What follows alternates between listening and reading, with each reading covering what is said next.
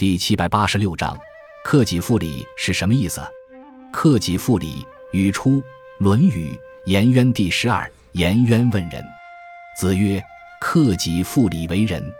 一日克己复礼，天下归仁焉。为人由己而由人乎哉？”这段话的意思是，颜渊向孔子请教人的含义是什么？孔子说：“克制自己，令自己的言行思想符合礼的要求，这就是仁。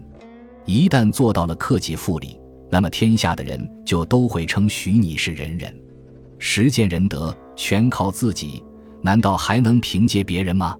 仁是孔子道德思想的核心理念，在不同的时候，孔子对于人的内涵有着不同的阐发。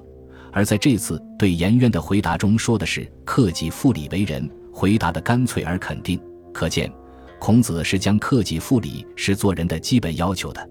之所以说克己复礼为仁，是因为孔子强调礼制，在其思想中是有着一套严整的礼法规约的。